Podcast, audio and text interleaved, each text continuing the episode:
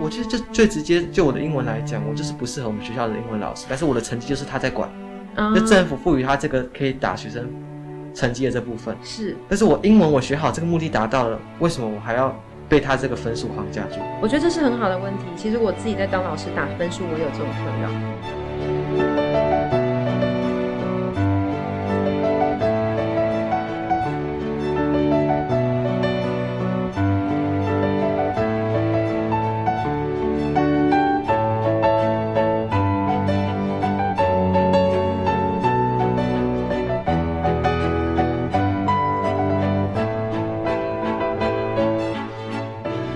家好，我是树婷，欢迎来到高中生 Podcast。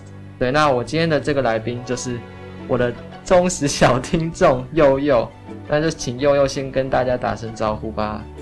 Hello，大家好，舒婷好，我是佑佑。对，佑佑，我们今天这个录音环境很特别，我们是面对面录音，然后我们是在一个录音室，这录音室我觉得很舒适，这里好好，好啦，好漂亮哦。这是宜兰的一个。咖啡厅叫做蓝灯空间，然后呢，它这个咖啡厅很特别，它除了楼下的咖啡厅，它二楼呢是提供给宜兰的学生上来，嗯，体验各种不同的事物，尤其是电竞这方面，他们很鼓励学生去尝试电竞，尽情的游玩这些东西。那我是在这边上 podcast 课的，所以之后我也会想要访问在这边教课，就是教授我们 podcast 课的那个老师，也是这个蓝灯空间的经理。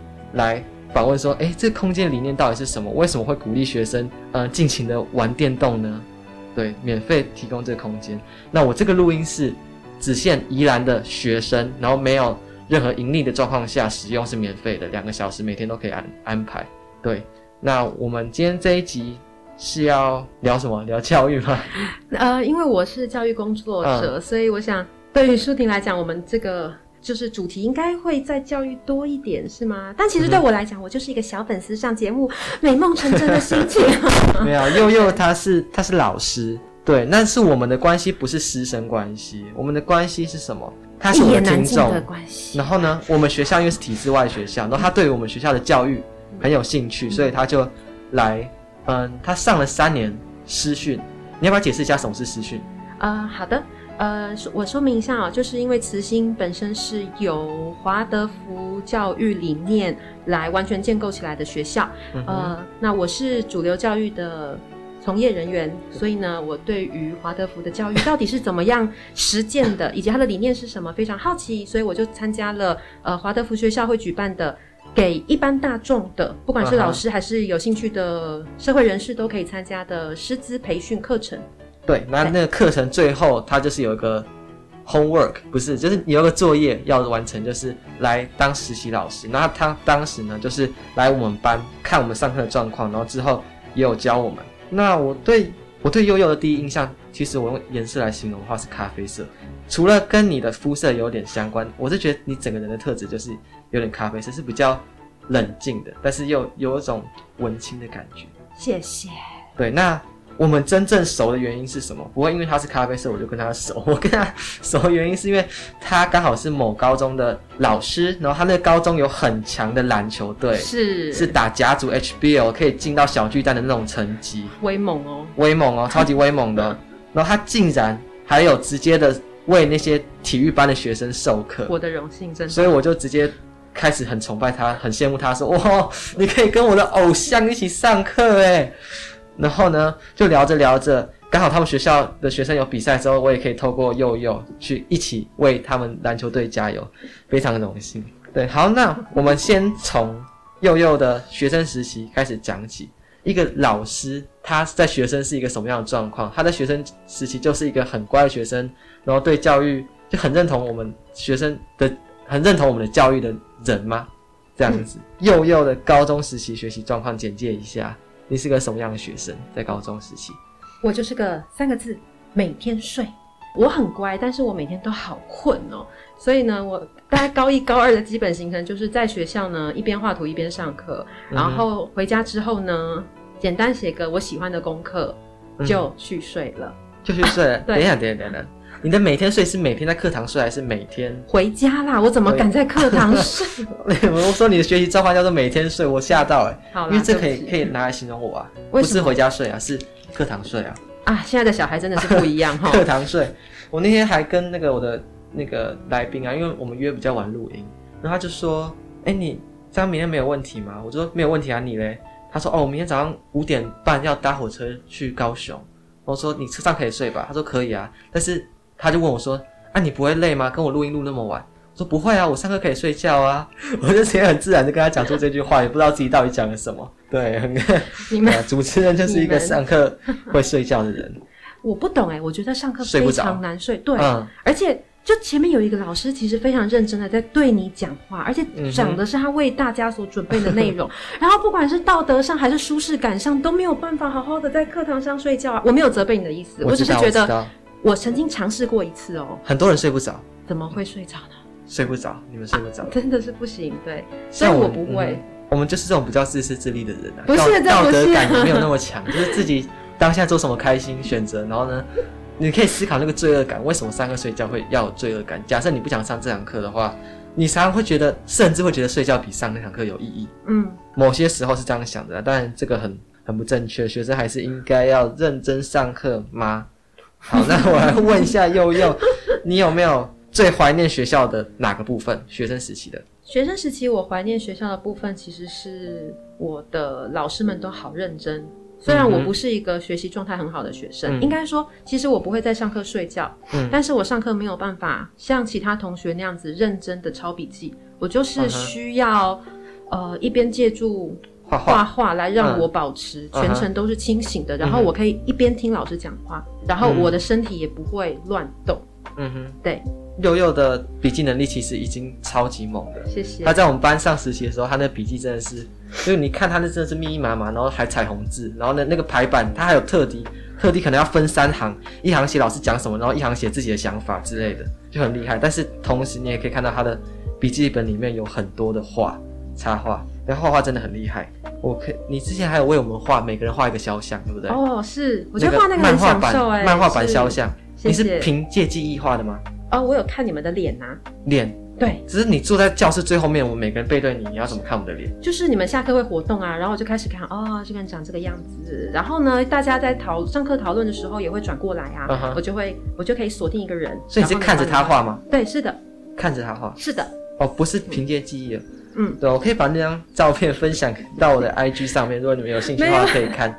没有那个，对，那个也看不出我本人到底是谁啊，就是一张画，一张用圆珠笔的速写，真的就是很厉害。上课随便看，就是看着它就可以马上画出来，嗯，但是真的还蛮厉害的。那你对于学校在学生时期最反感、最困惑的部分是什么？对于学生时期反感的事情有，我想了一下，大概有三个，uh-huh. 可以是三个。呃，第一个就是人际关系，嗯，那第二个是，哎，我现在怎么一下又想不起来了？没关系。第二个就是，嗯，它不是发生在高中，oh. 是我在国中的时候比较容易，okay. 对，okay. 好，就是语言上的羞辱，来自同学或老师。言语霸凌吗？嗯，语言上的羞辱，就是他们的沟通法就是可能比较暴力一点。哎，对，是。不委婉的不同情，就是很过于直接，而且还会带有伤害人啊！对，你的解释真好。其实我我可以理解啊，但是很多人他们的沟通法本身就是暴力。嗯，那那种人的话，我以前会觉得，只要被他一这样讲，我自尊心一受伤，我也会想要变得跟他一样暴力。会会，第一时间真的会。对，但是现在一直想这个问题，就是我蛮讨厌跟别人起冲突的，而且你假设你跟他起冲突，你就变成跟他同样的人。对。对，但你会忍不住，对不对？然后对，我还是我还是有时候忍不住嘴回去一两句的啊。对，我在学校也是也会面对这样的问题啊。还有吗？第三部分，第三个就是我觉得有时候学习的东西跟世界脱节好像也没关系，嗯，断裂好像也没关系，嗯，跟我没有关联好像也没关系。这件事情让我觉得很可怕。对，就这三件事是我在学生时期会比较比较感觉到困难的，所以我其实很难真的投入学习。然后这三件事顺便也就成为我在大学的四年都不想当老师的原因。哦、不想当老师。对，我其实原本是到处放话，就说我绝对不会当老师。对，我讲出我的名字吗？讲出你的名字。我再一次。好啦，没有啦，没关系。我要帮你逼掉吗？好，他把你逼掉。就是、祐祐他绝对不会想当老师。对，就是我在大学四年都跟我的同学放话说，我绝对不会当老师哦。对，对啊，对啊。所以你大学是什么什么样？哦，我读师大啦，然后我们就会修教育学程。嗯哼。对，那考上师大最开心的是我爸妈，因为我爸妈他们就觉得他们的女儿从小就好适合当老师哦，所以呢，Why？哇，美梦成真，他们的美梦成真。Why？为什么会觉得你很适合当老师？你从小就喜欢教别人吗？也没有哎、欸，他们可能觉得我就是，因为我爸爸也是一个教育工作者啦，对。Uh -huh. 那再来就是我小时候的语言天赋比较早显露出来，uh -huh. 所以他们就会觉得说，感觉呃自己家的孩子进入老师这个职业是很适合的。Uh -huh. 语言天赋是指比较小，就是那个幼儿阶段就会讲话了。呃，应该说用词上会比较精确，或是会比较早开始用一些相对成熟的词汇，然后音、uh. 音准是正确的。我现在，你现在你觉得我现在这个阶段是我这个阶段的基本，还是我有更厉害一点，还是就好像其实也还好？我觉得你的表达很好啊，然后条理也很清楚。嗯哼，嗯，所以你以前就是像这样子吗？语言能力是像我讲话聊天这部分吗？哎、欸，我像你一样大的时候是不太讲话的。嗯哼，对，只是说在幼儿时期，呃，相较于其他小朋友，我好像比较早开始用比较像成熟一点的语言哈、嗯，所以父母就一直觉得，反正他们就觉得啊，孩子可以去当老师，太棒了。那也因为我爸妈非常希望我当老师，所以大学四年我都不想当老师。嗯、对，可以先回去聊一下你说的人际吗？人际吗？好。嗯我进入青春期之后，我的人际上的不是，就是我在人际上其实并不是一个非常懂得怎么跟人互动的个性。Uh-huh. 对，所以我小时候不太知道怎么和别人好好的交流，然后我讲话呢会比较直，甚至有点刺。就是其实我国中的时候也不是一个好相处的人。Uh-huh. 那再加上当时有一些呃男孩子，他们对于女性的身体是会好奇的，uh-huh. 所以说呃第二性征比较早发育的女同学，嗯。呃，或者是身体上有一些比较过于呃丰满的女同学，是会被用语言奚落的。Uh oh, 对，uh. 所以国中那段时间呢，我的人际整体的状况呢，对于我的影响呃很大。所以到了高中，我就自我封闭。那嗯，我会感觉人际一直都是蛮不容易的，尤其是在青春时青春期的时候，因为大家其实个性都蛮明显的，而且语言修饰也比较少。而我高中的阶段，我们班的女孩子呢，虽然说对同学彼此还好，可是她们对于一些呃比较特殊的，就是有一些弱势的状态的同学呢，是非常不友善的。然后甚至对我们的老师，他们也是会很不友善。那这群人又是班上的风云人物，所以我就会觉得，也许我不要接触很多的人，对我来讲是安全的。嗯，我其实有一点共感的，因为我以前也是讲话很直接，嗯，但是我。我的想法不是攻击别人，是讲出你，我觉得你有什么问题。是，那这样的话，我会觉得沟通起来效率比较大。我会很希望大家可以直接跟我讲我有什么问题，而不是不管是背后讲还是什么样，就是不要做一些无意义。假设你要讲他坏话，你可以就是正面正当的去跟他讲，然后是是为了希望他可以变好，而不是去吐一口气。那你刚才讲了，嗯，发育上，然后会遇到霸凌这个部分。其实我真的很抱歉，我之前做过类似的事情，啊、大家都会经历过啦、嗯，对。然后你有没有思考过，为什么这些男同学会这样子做？呃，我现在年纪也不小了，所以呢，我当然是有有办法比较理智的回顾啦，就是。Uh-huh. 呃，可能是孩子在一来就是对于性是非常好奇的，uh -huh. 再来就是因为呃青少年阶段大家会想要去建立一种自己的个性，嗯、uh 然后我们的你会我们会感觉到自己在青少年的时候，嗯、uh. 情绪比起小学阶段情绪的波动会更大一点，嗯哼，对，然后呃又很直率嘛，嗯、uh 想说什么就说什么，嗯哼，嗯，所以可能会、uh. 会产生这种现象。再来还有一个脑科学的。根据吧，好像是说我们的前额叶就是掌管我们理智思考的这个部分，uh. 它是要一直到二十一岁才会发育完成的。所以在那之前，嗯、如果还没有发育的那么好的同学，可能会出现一种状况哦，就是我先讲完的话，七秒之后我后悔了，但是那个话已经讲出去了。Uh. 对对会会，嗯，其实我现在已经很后悔我之前那样子讲那那位女性同学，就其实后来在她还没有，就是我们还没有分开，他国中就离开了。嗯之前我也已经好好跟他道过歉，然后虽然我不知道他有没有办法原谅我，但是我确实以前就是会做这种事的人。那我也不懂为什么我会做这种事情，我就觉得他就跟我们很不一样。嗯，然后呢，那时候的感觉是觉得很恶心。嗯，对，但是这个部分到底是什么原因造成我会觉得他很恶心？嗯，就真的不知道。好，那你有没有最喜欢学校的课程？哦，课程吗？嗯嗯，我最喜欢的就是三个，一个是英文，一个是国文，一个是美术。哦，对，嗯，理解。嗯，OK，理解，谢谢。你要不要讲一下为什么？嗯、好的，英文纯粹就是因为我比较早去补习，所以我的成绩很好。哦，有成就感，在学校带给你是成就感。对。嗯只是我会觉得，说不定有时候我们喜欢一个东西，纯粹就是，比如我在学校成绩好啊，嗯嗯、然后我得到的回馈感比较多啊。嗯哼，对。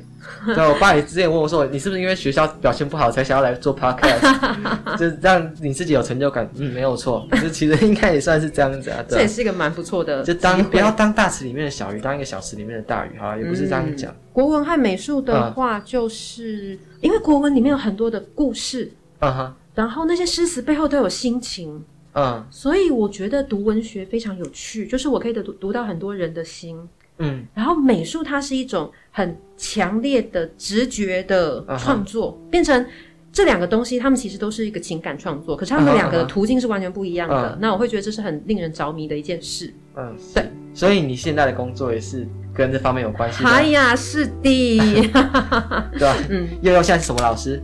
哇，这方面透露吗？应该可以讲吧，只是某个科目，也不是某个。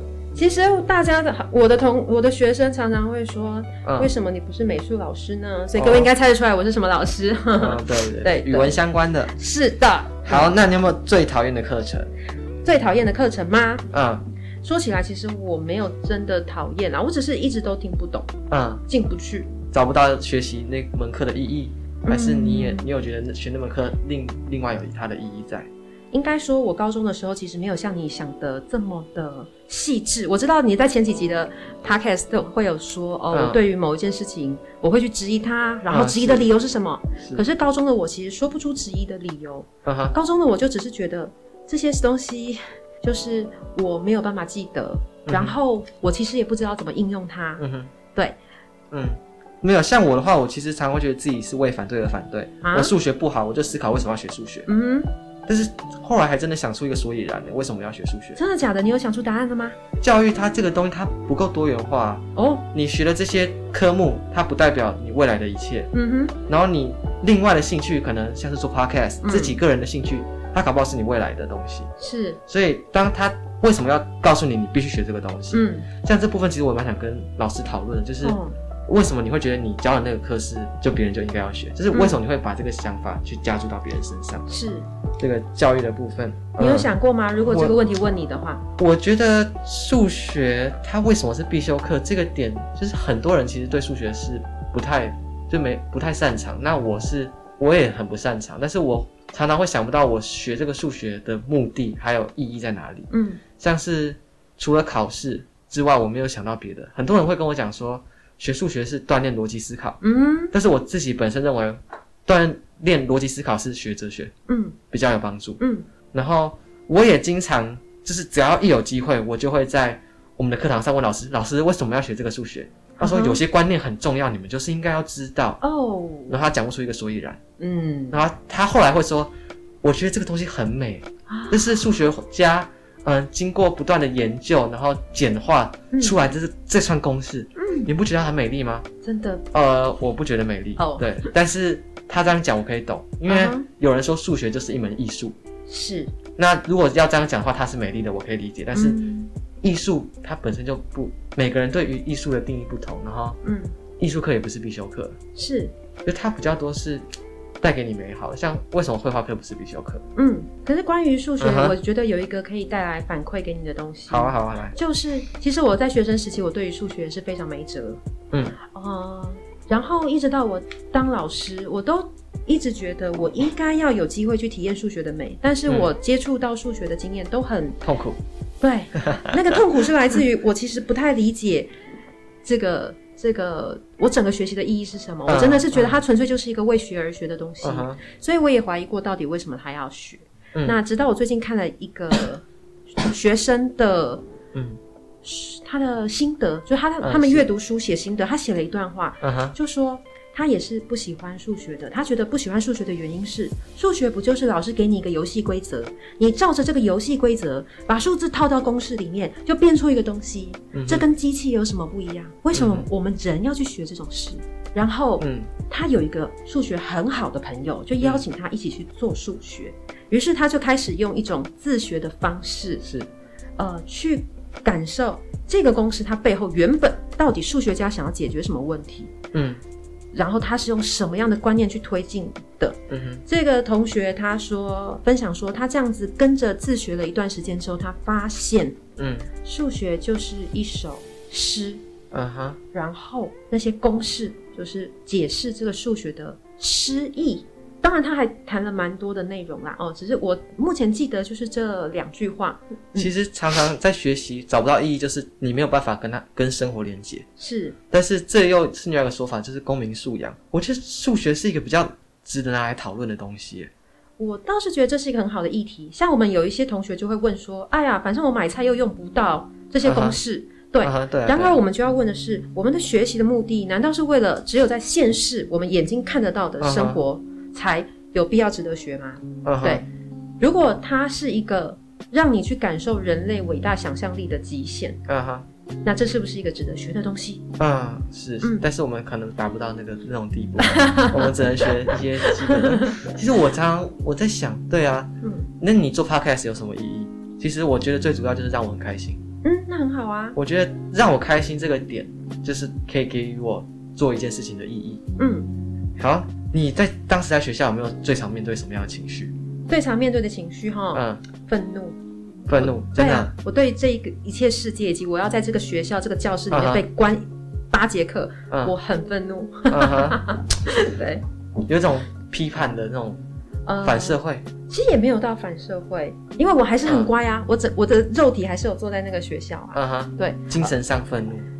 呃，但是也有的时候是一种无奈或者是挫折，但愤怒的、uh huh. 愤怒的情绪真的蛮多，因为我就会觉得我在这个学校当中学的东西，有时候是一种，就像你刚刚说的嘛，老师会告诉你说这个很重要，你应该学，但是我自己 还没有找到那个理由嘛，uh. 然后我的社会经验又不多，uh. 所以我很难去想象。那我到底要怎么去应用这些事物？嗯哼。而我的生活经验很有限，我就是学校、家里、补习班三点。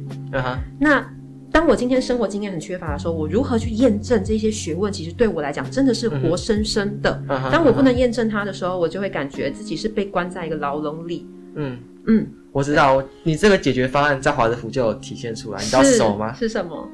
你知不不知道是什么职业实习啊？哦，原来如此。你可以想象这之中的关联吧？就是你学这些东西，终于有一个地方可以让你应用看看的。有没有觉得很快乐？很快乐，你就知道哦，你到底缺乏的东西是什么？嗯。然后还有英文，其实我们学英文也是常常就在写文法，写文法。嗯。然后，但是我们从来没有去跟外国人讲过话。是。然后我自己，嗯呃，英文不算太差，但是我是在外面补习。那那个补习老师他本身是英国人，然后他整堂课跟我用英语对话。嗯。然后他不教我写东西，他只说我每天要写日记给他看而已。是，那我的英语绘画能力就瞬间进步很多，但是文法基本上还是零。嗯，我会讲 education，但是我不知道 education 怎么拼，啊、类似像这样子。是，然后自从有一次我们英文课老师说，好，那我们来跟德国的学校做交流，然后我发现我在那个场交流里面是很有优势的，嗯、就是我第一我敢跟外国人讲话，第二我其实也讲得了。是。对，那很多人就是平常在英文课表现得很好，但他们完全不知道怎么跟外国人讲话。是的，当然这反映出我们平常学习的问题，但同时也刺激我们啊，我们应该要多练习这方面的东西，对吧？那个老师，我们的英文老师就是呃，我自己家教英文老师，他是说，你只要学怎么开一辆车，不需要学要怎么组装它。是，对，他是这样讲，但是我有点不太了解他从中所比喻的东西到底是什么。就文法不重要吗？好像文法还是很重要。是的，当然。但是我觉得第一重要的确实是怎么讲话。应该说，你们老师给你的这个学习，它是一种母语的母语人士学习法。嗯哼。对对，小孩子总是先从讲讲话开始，对，然后再去使用当中的文法和单字。适合我，适合我，这真的适合我。是是是，每个人适合的方式找到了，你就会学得很快乐。其实。好，那你呢？嗯，最常思考的问题是什么？在学校高中的时候吗？嗯、我高中其实不太会思考问题。我说一下我们的背景，因为其实现在呃，我跟各位差距非常大哦。也还好啦，悠悠很年轻啊。没有，我跟你说，我出生的时候，呃、有一部电影上映，我叫做《恋恋风尘》啊，超好看，侯孝贤的，是不是？那部我有讲到我的 podcast，你有听到吗？当然，是不是你的忠实听众？哦，那集那个《恋恋风尘》真的是好看到就炸掉。嗯哼，我就在那年出生的。就是因为我们那个时代的风气哦，我自己感受到的，可能我的同学不是这样。嗯哼，我自己感受到的是，我没有被允许做太多的选择。嗯，我最好就是师长安排什么我就听什么。嗯，所以我在学校其实比较常阅读，但是我不太会思考。思考大部分都会属于像刚才我跟你说的那个情绪性的表达，就是可能是愤怒的，可是我心里愤怒，我行动上是没有去做什么改变。嗯。嗯我最常思考，顶多就是说，为什么我要被关在这个地方？对哦，对我看前面第一个反纲，讲、嗯、到反纲了，没关系。我有列年龄，还有职教生涯。为什么？我我觉得这很很重要，因为这是背景啊，可以体现出你在所处的时代是什么样的教育体制。嗯，那我就这样委，这样不委婉。你有经历到戒严的时期吗？没有。好，那这个应该 OK 了，大家自己去查戒严什么时候结束的，到现在多久了？哎但是应该是戒严刚结束后出生的。对，你的推测非常好，你的历史学得非常好。哎、欸，也还好啦，就这个应该算我有兴趣的一点，有一点点兴趣的东西。嗯嗯、其实我蛮羡慕你们这样。嗯哼。就我在进到慈心高中去看的时候，我会感觉，嗯，好好哦。如果当初我也是这样学习，有多好。嗯，对。嗯哼。如果我当初也这么会思考，这么有机会表达，有多好。嗯。对。当然，我不是说现在主流体制没有，其实主流体制现在越来越多。是，你们也会感受到，在一零八课纲它呃的主轴跟很多实验学校是越来越接近。当然不一样，绝对不一样哦。但是他们有接近，所以其实现在的学生的整个选择也会比较多。啊哈，或是说学生必须自己做选择。嗯、很多时候师长或是呃师长会给的空间很大。嗯哼，大到。呃，学生如果不自己做选择的话，那可能就不知道怎么办。对，uh. 但我们以前完全不是这样，我们就是师长基本上会给你很明确的、明确的，甚至有时候是强势的建议。啊哈、uh，huh. 对，那小孩都是很懂得揣摩上意的。我们知道老师要什么，我们知道爸妈要什么，uh. 我们就去做。嗯哼、uh，huh. 对。好，那又又后来。就成为了老师，你可以会讲一下你成为了老师这个过程还有动机，为什么你后来会去当老师？哦，没有办法闪躲这个话题。好，这不要让你同事听到会不会比较好？其实没关系，他们知道，跟我几个很好的同事知道。好，好，好，对，就是其实我当初不想当老师，就是因为我在学校曾经遇到那三个困难。第一个。嗯学问这个跟这个世界没关系，好像也没关系。嗯。第二就是人际关系真的很困难。嗯。我有办法面对青少年吗？嗯。我连当时当青少年的时候的同才都处不好了。嗯、对。嗯、那第三，我为什么现在一下忘记？哦，第三就是，如果我经历过那种语言的暴力，是，我会不会成为那样子的老师？就是我太害怕了。嗯。其实从小教育有可能是影响你长大做人的一个。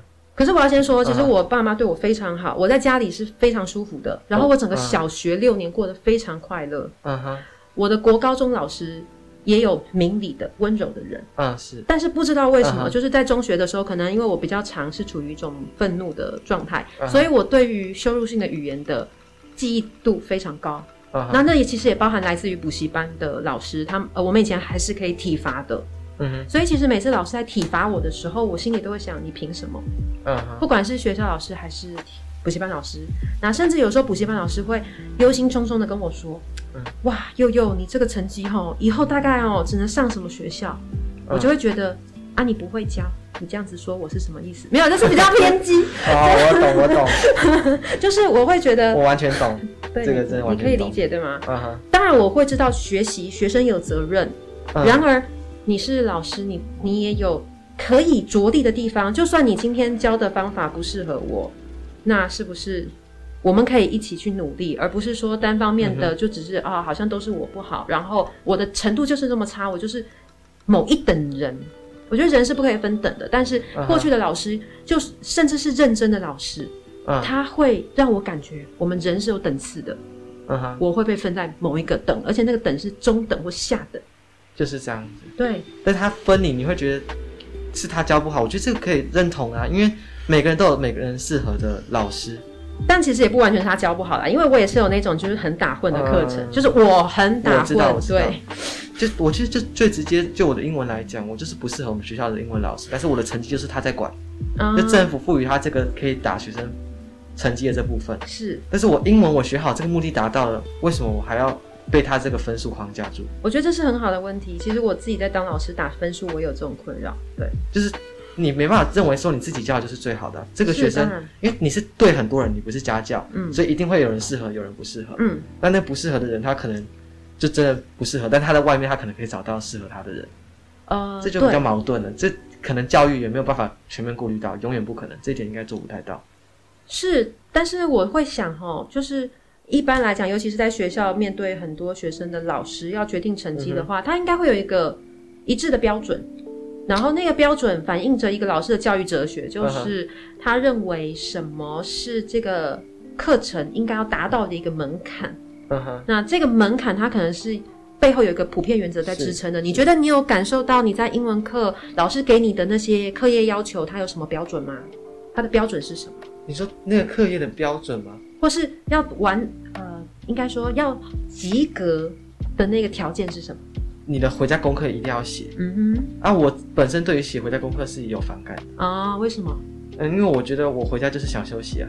嗯哼。我就不想要动学校的东西。那你在学校写？呃，在学校应该是没什么时间写。Why？除非你说课堂上写嘛。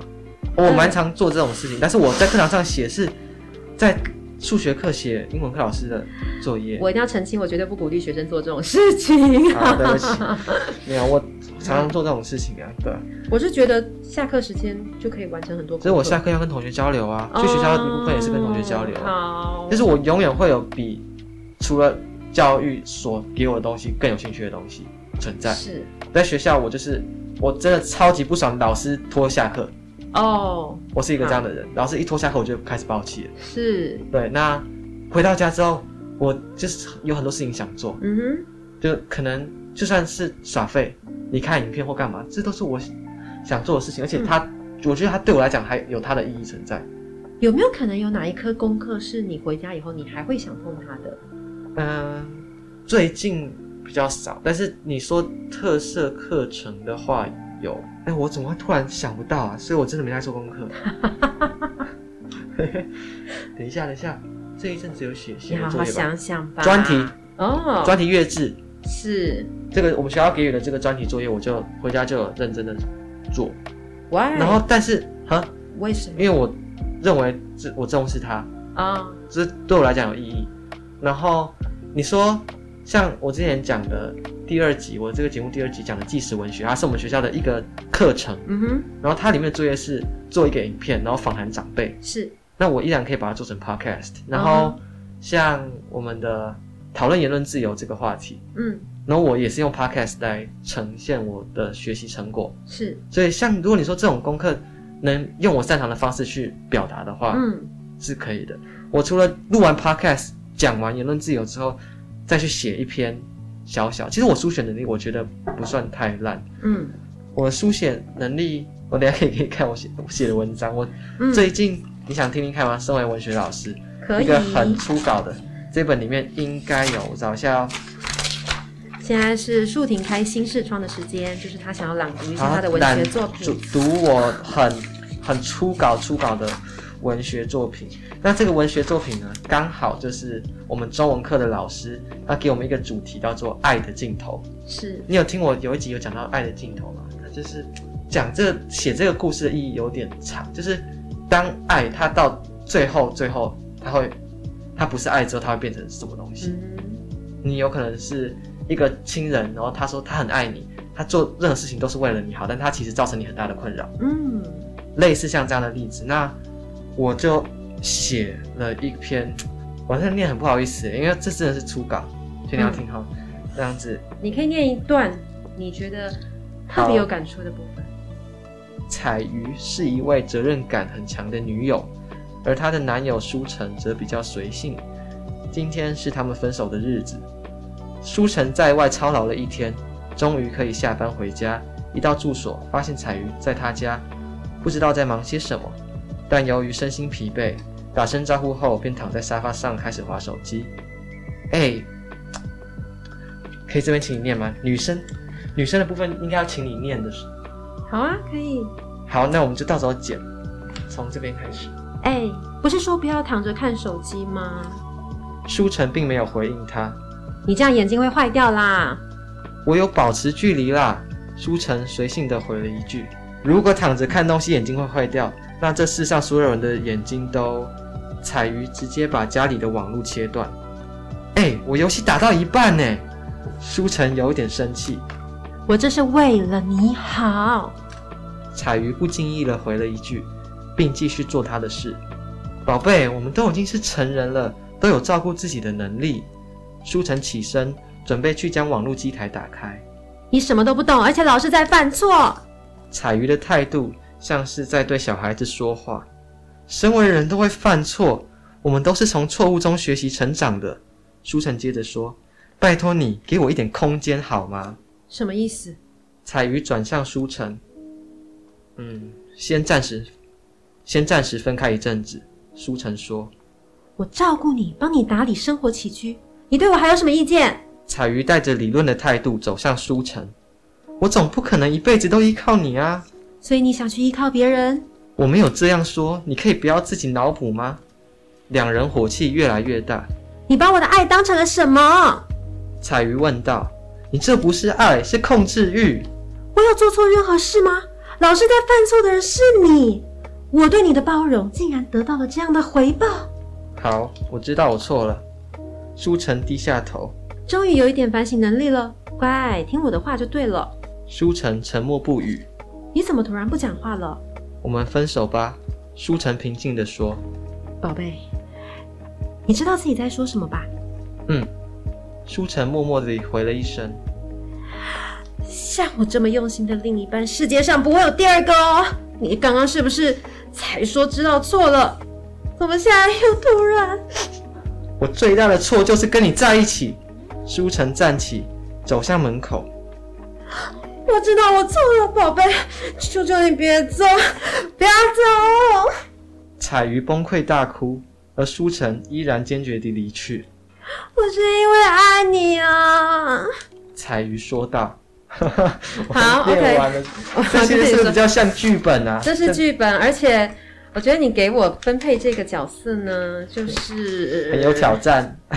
他其实有蛮多表情，而且我刚刚讲到一半，我发现我的声音定调错了，就是我觉得我声音定调像妈妈，你知道吗？我应该再把它调的细致一点，像一个可爱的女朋友，或者像一个可爱的女朋友，温柔的女朋友。对我，我觉得这是一个蛮好玩的练习。那文章本身呢？这是重点。文章本身是对话的形式，对，然后它有表现出一个爱的镜头吗？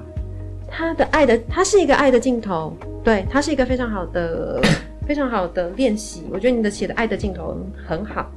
我觉得从刚才呃感受你的文章，会发觉你有一个特质，就是如果今天是用对话的方式，嗯哼，或者是用一种生活情境的表达，嗯，其实对你来讲是适合的。对，对？我其实写过很多版本，后来我就觉得很像对话会比较好体现出我想表达什么东西。所以我可不可以回到我刚才好奇的地方？是，就是。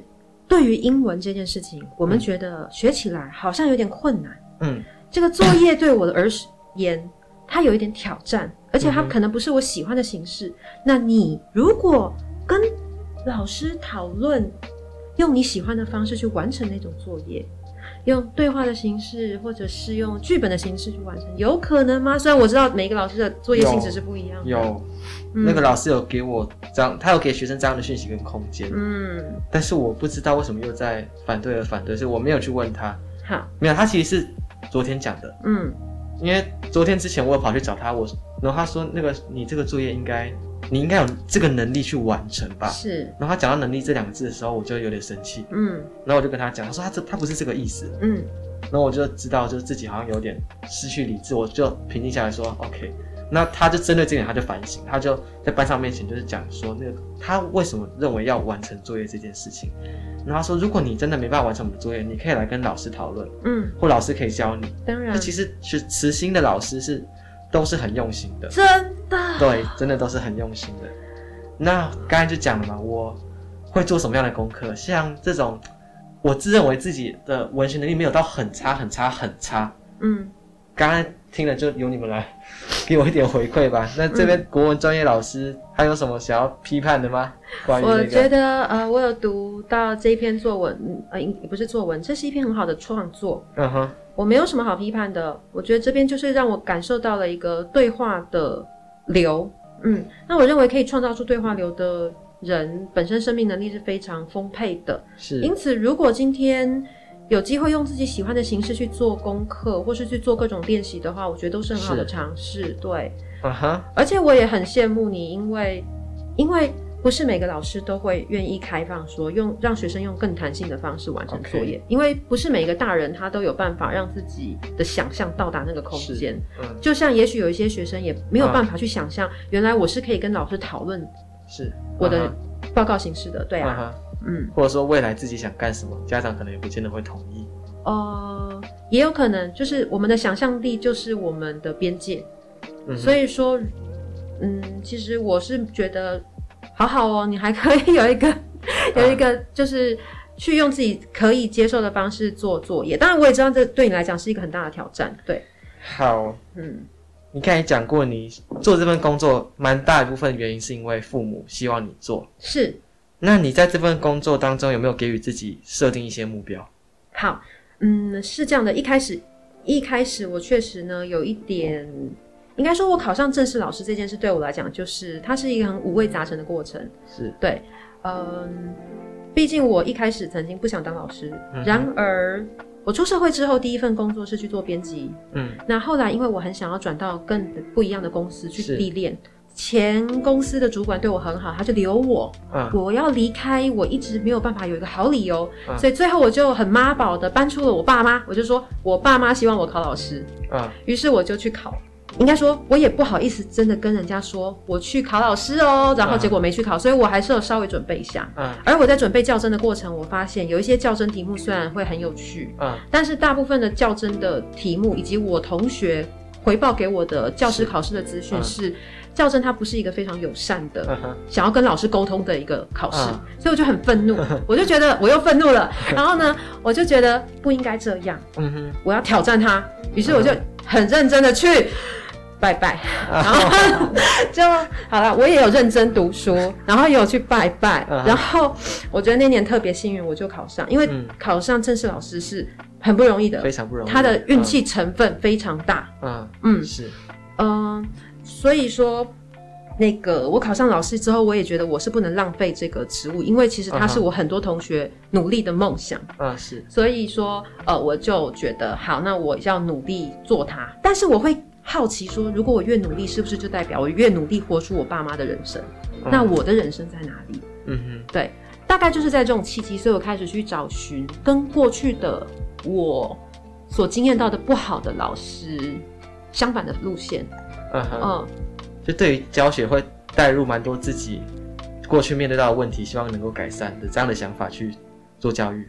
算是有，比如说人际关系是我过去一个很重大的、很难以突破的问题。是，所以说在教育当中，我就会想说，那我要怎么样去重新理解，嗯、呃，还有营造和青少年的关系。嗯，那我觉得在这个营造的过程当中，他也其实有慢慢疗愈我。嗯哼，对，尤其是在你们班见习那段时间，我觉得对我帮助非常大。嗯，就是我看到慈心的老师是怎么样和学生说话的，嗯哼，他们的言行以及他们上课的一个。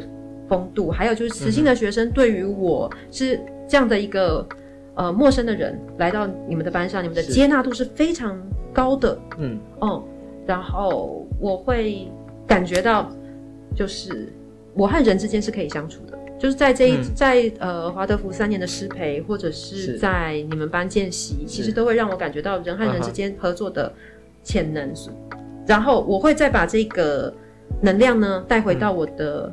高任教的高中，所以其实，在你们班见习之后，我有个蛮大的改变，是就是我敢走到充满学生的早餐店里面，悠哉的吃早餐。哦，但我以前是不会这样做的，我以前会觉得，感觉学生不太愿意让我接触，然后他们也希望老师跟他们保持距离，是。因为我自己的学生时代就是这样。嗯哼，我觉得老师会有一部分是不希望学生去打扰的，我没有办法那么亲近老师。嗯哼，对，想到这一点，其实我想到我好像没有任何一个。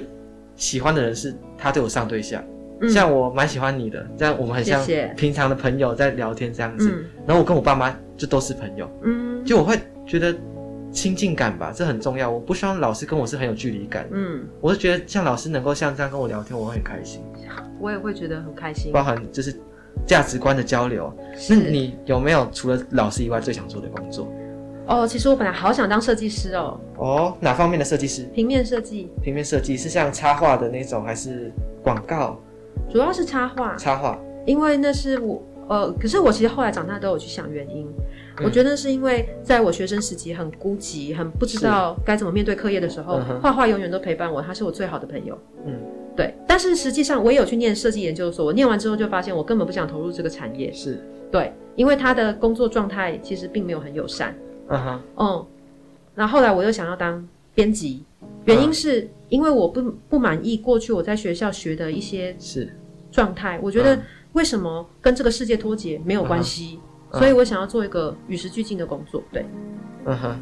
那后来我到了老师这个教职之后，虽然我之前一直都跟我的同学说我不想要当，可是我发现其实当老师你还是可以与时俱进，然后你还是可以就是跟这个世界在一起的呀。嗯哼。那你当老师有没有遇到什么很无奈的事情？真的无奈。我跟你说，我要先暂停打，暂时打住。你这边要剪掉。时间时间快不够了。你要不要让我问你问题？嗯，我觉得我们可以赶快走走完。赶快走完。因为他也只剩。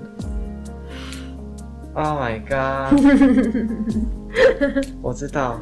嗯。我等我们等他上来吹好不好？因为他会上来吹。认真。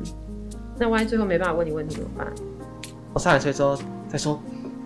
再等一下，好的，desu ka，加油，赶快！当老师的无奈是什么？当老师的无奈就是对我来讲是打分数。我觉得打分数是一个非常痛苦的事情，还有当人也是一个非常痛苦的事情。他不是最无奈，但是他是让我无奈的其中一件事情。我永远不知道为什么我要打分数。好，那现在就用快问快答的方式，嗯，我们走完这一集，真的是很不好意思，因为我们。这个空间的使用时间快到，然后他们大家都需要下班。当然，所以我们这一集的话就是改一个形式，快问快答。那工作中让你最开心的事情是什么呢？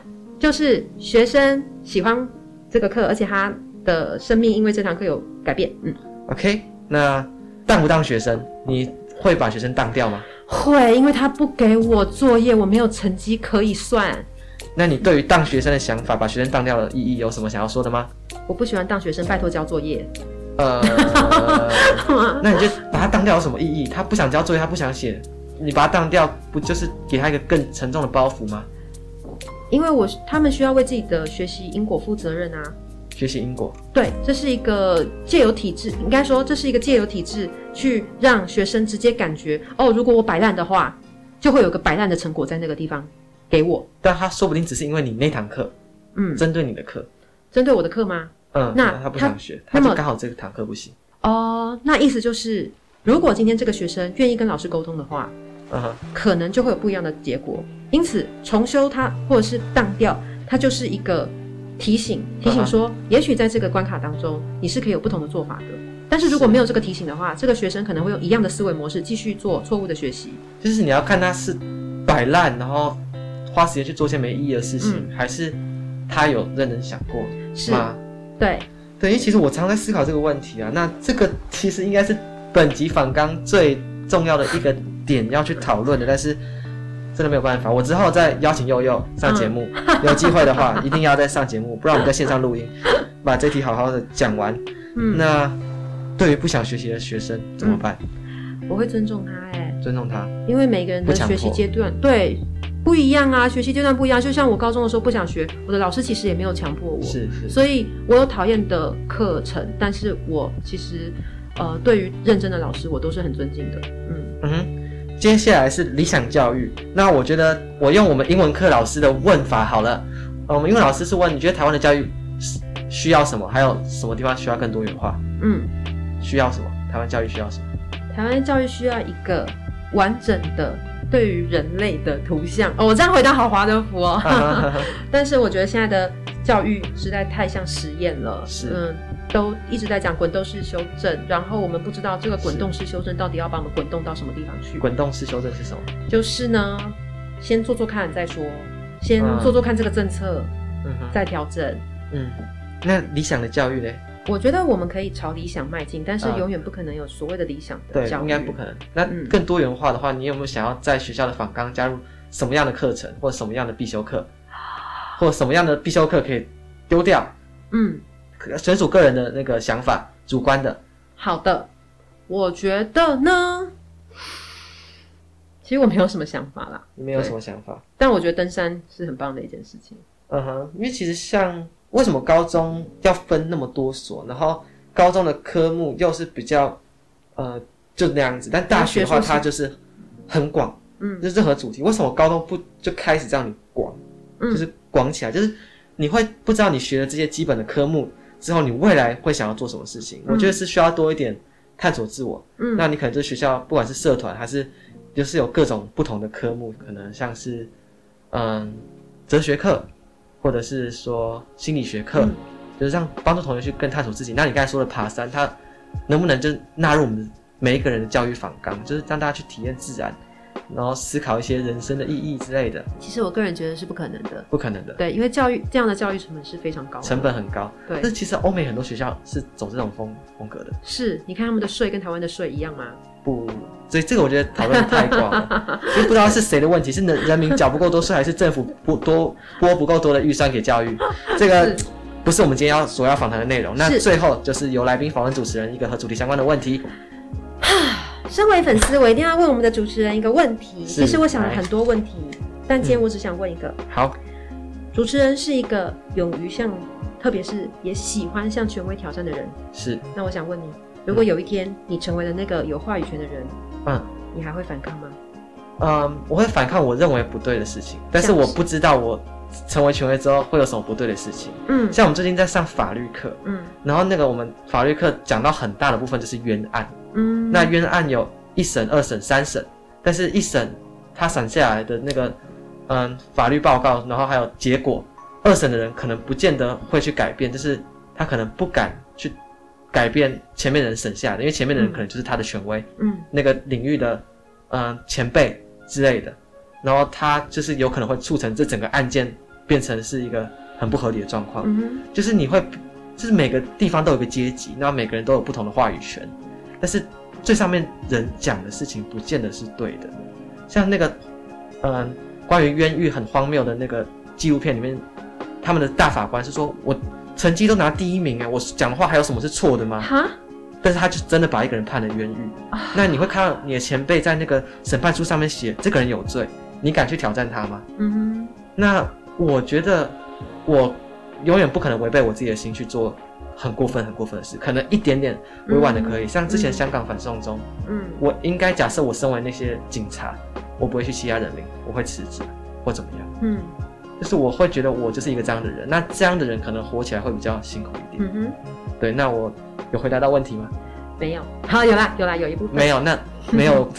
要补充什么？要补充什么？应该说，我觉得我看到的是，我会很好奇的是，你可以去想象，如果你成为那个权威，嗯，那你到底是要反抗什么？因为你刚刚说你还是会反抗，嗯，具体来讲，到底是要反抗什么？嗯，我会反抗什么？除了当掉之外，我觉得一些必修课吧，我会希望。可以请老师在嗯课堂中多讲一些意义、人生哲理的部分。嗯，但有些同学觉得那个东西非常没有效率啊，就是天马行空的，只是想归想，嗯哼，或者是跟专业知识没有关联啊。好，这个问题这真的很难，就是这个问题就是一直存在的，然后它也不太可能改变。嗯，那如果就我讲，我陈述我的想法的话，我就是当一个那样子风格的老师。也就是说，你会去对抗的是自己过去不好的经验，然后你希望可以翻转那些经验，对，用不同的，具体来讲就是这样，用不同的生命体验带给学生，没有错。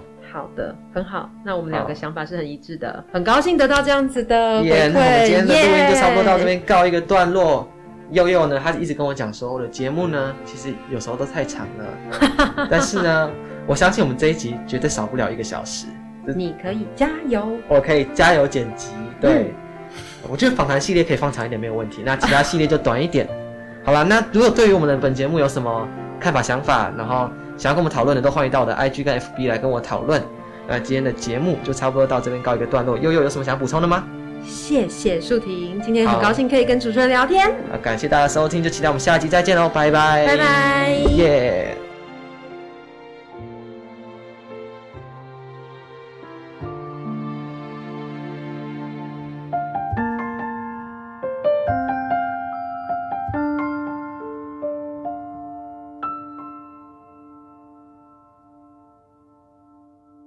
剪辑软件就是调音啊，你的如果是这种声音的话，哦，我好想睡觉哦。听这种声音真的会想睡觉，不行。好了，哎、欸，看你真的很不是不是不是，对不起，我骂脏话。你很适合当一个 podcaster，你的笑声，podcaster 的笑声真的是一个优势。我觉得我这个可以，我觉得我就不要暂停了，前面的东西我想把它收集起来。不要，你这个不要播，我跟你说是废话，我不要在 podcaster 听到这个东西哦。